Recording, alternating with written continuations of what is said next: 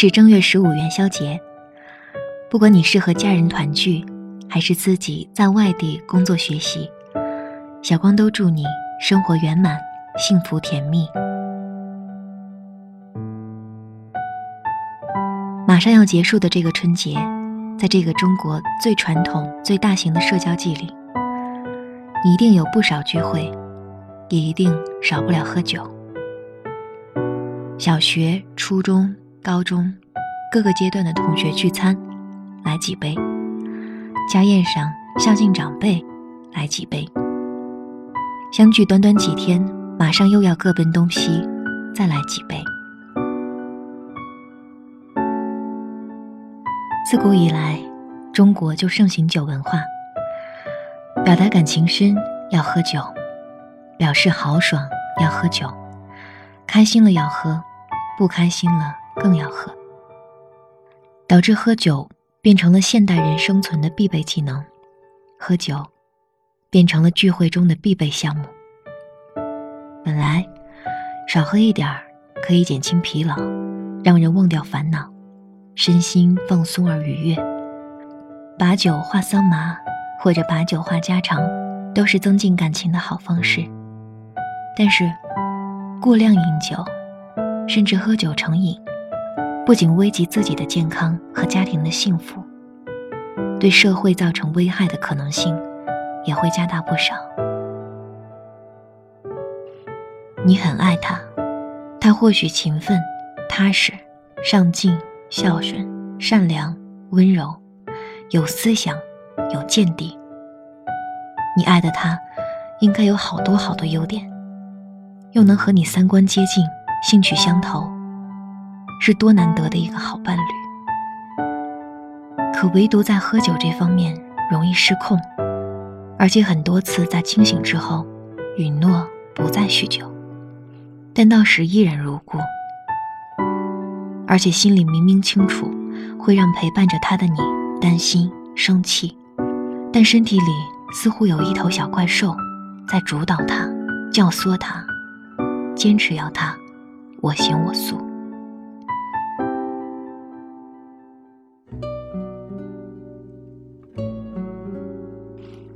知乎上有人问：“非常讨厌他喝多，是我有问题吗？”有人这样回答：“童年的一幕幕，回忆起来我会痛哭。真的，这个阴影藏得太深太重。”我自己知道，可是没有人可以理解，可以感同身受。谁能理解一个小学一二年级的小女孩，爸爸出去喝酒，深夜未归，害怕的睡不着，妈妈不在家，小女孩把家里所有灯打开，自己一个人在床上，又哭又叫又跳，直到累了，才睡了。谁能理解，一个不到十岁的孩子，深夜走了一个多小时的路，从家里走到闹市区去找爸爸，那一路的惊恐。爸爸在闹市区喝酒，跟女孩说：“打的过来，爸爸给钱。”可小女孩害怕的士把自己拐走，所以走了好久好久，差点都以为再也找不到爸爸，回不了家了。谁能理解，早上起床在做饭的老爸，因为酒后骑单车，不知道是摔跤还是车祸，脸上、手上都是血淋淋的伤。孩子心里那种心疼，那种惊恐，谁能理解？扶着喝完酒的老爸回家，一路上，这个体重比自己大快两倍的男人闹事儿。他去扶这个男人，他给被撞到的路人道歉，他挡在爸爸和电线杆之间，因为老爸已经神志不清到用自己的头去猛撞电线杆。谁能理解？只要老爸出门喝酒，深夜未归，妈妈睡了，自己在床上跪着，把所有大仙都求一遍，祈求老爸能安全的回到家。能早一点回家。谁能理解，家家户户张灯结彩、欢欢喜喜过年的晚上，家里杯盘狼藉，一地碎叉儿。酒醉的爸爸和妈妈互相谩骂，大打出手。那个小小的孩子躲在被窝里，不敢说话，或者吓傻在原地，浑身发抖，不知道能去哪儿，不知所措，不知道他们为什么这样，也不理解，既然这么恨彼此，为什么还要坚持在一起？这样的事情太多太多了。我爱我爸，非常非常爱。之后慢慢长大，知道了一个词，叫“哀其不幸，怒其不争”。老爸不喝酒的时候是个很好的老爸，他会写一手好字，炒一手好菜，热情、风趣、豪爽，有责任心。我也知道他很爱我。唯一一次在我面前哭，是因为和妈妈吵架之后，他觉得给我大大的惊吓，对我有愧疚。我知道这一切并不是酒的错，是爸爸自己的错。他是一个不会对所谓的朋友说不的人。他到底在喝酒之后能得到怎样的快感？我也没办法理解。或许我的标准应该是，我未来的另一半要会对酒说不。我知道在正常的亲密朋友聚会时，喝点酒是助兴的，是好。但是我心中还是想，拜托，其他时候可以不理解我，但请在这件事情上，无条件的宠爱我。我真的对男人喝酒这个事情有无限的惊恐，请不要让我一次又一次重复童年的惊恐。找老公的最高标准，对于我来说，就是一个剔除掉所有坏毛病的老爸。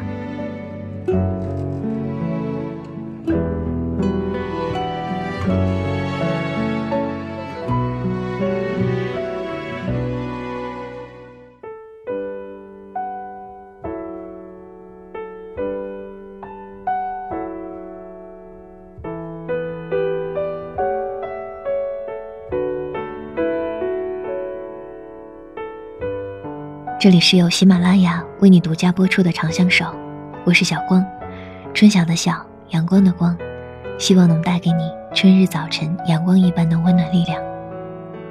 如果你喜欢我的节目，在喜马拉雅搜索“小光 Jenny”，点击订阅可以听到我的更多声音。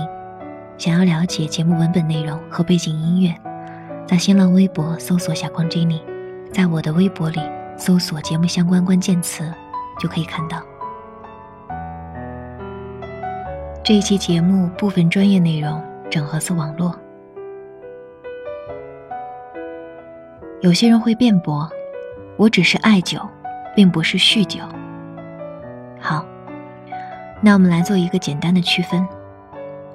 爱酒的人最享受酒的风味儿，而酗酒者最享受喝醉。至于怎样判断这个本质，你可以跟他聊一聊过去他遇到的精彩酒局。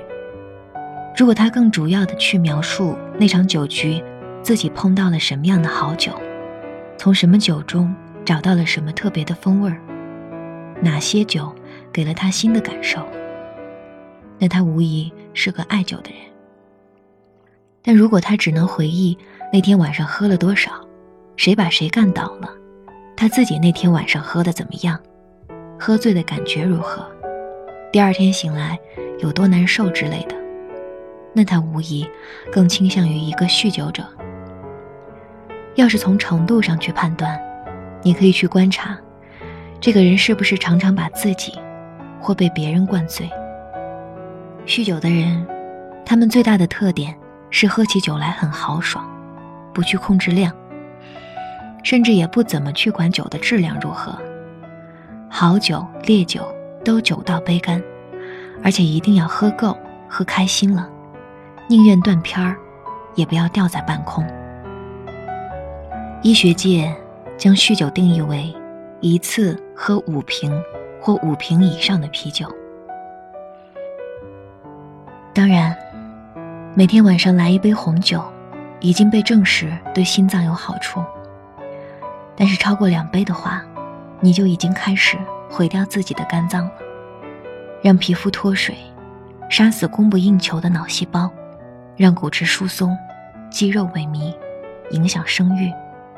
这就是酒精能对身体所做的。酒精是一种镇静剂，也就是说，它开始会把你带到一种近乎完美的粉红色的至高的。虚幻境界，然后又一下子把你拽回到现实之中。紧随其后的，就是忧郁不振。或许你会说，平时又不怎么喝，只是逢年过节的大喝一场，大家开心开心嘛。可是，周末狂欢，或者节日聚会的痛饮，已经被证实，和平时每天的酗酒一样。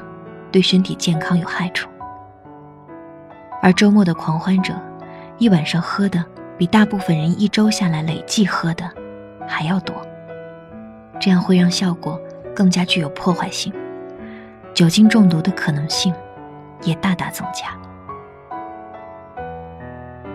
其实你是知道的，开心休闲的方式有那么多，就算是喝酒。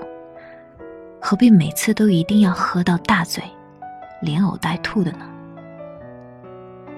大多数人都比较软弱，抗拒不了想要逃避问题的倾向。他们不想去面对问题，只是逃避。人们以不同的方式逃避问题，有些人就选择酗酒，有些人喝成这样是因为平时压力太大。或者心里有苦，而有些人却是真正乐于此道的。无论原因如何，喝醉是他们当时的目的。为此牺牲多一点的健康和教养是没所谓的。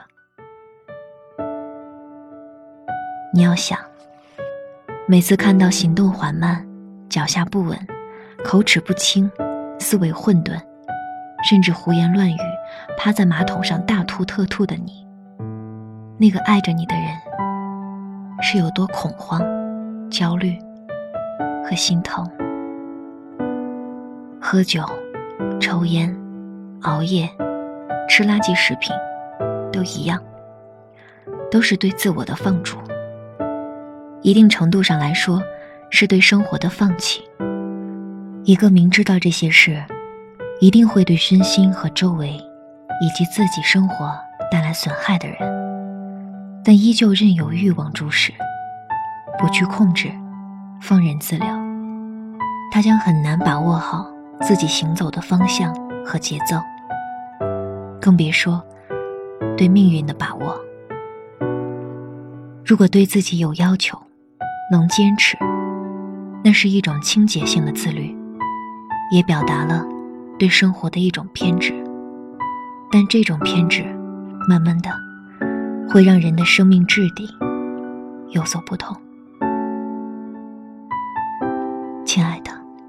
我是那么那么爱你，请你改掉酗酒的习惯，好吗？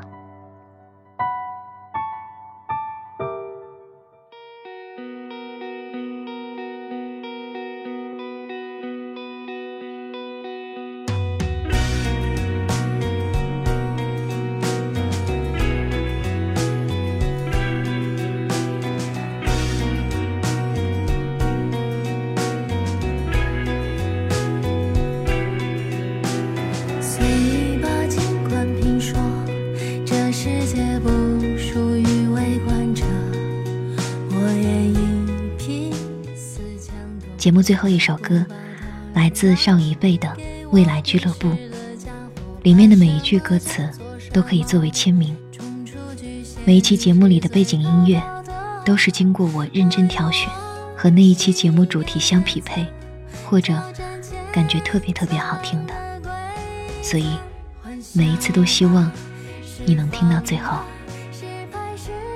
关于本期节目话题，你的看法，你可以在节目下方留言评论，或者私信我，和大家一起讨论。好，今天我们就聊到这里，下期节目再会。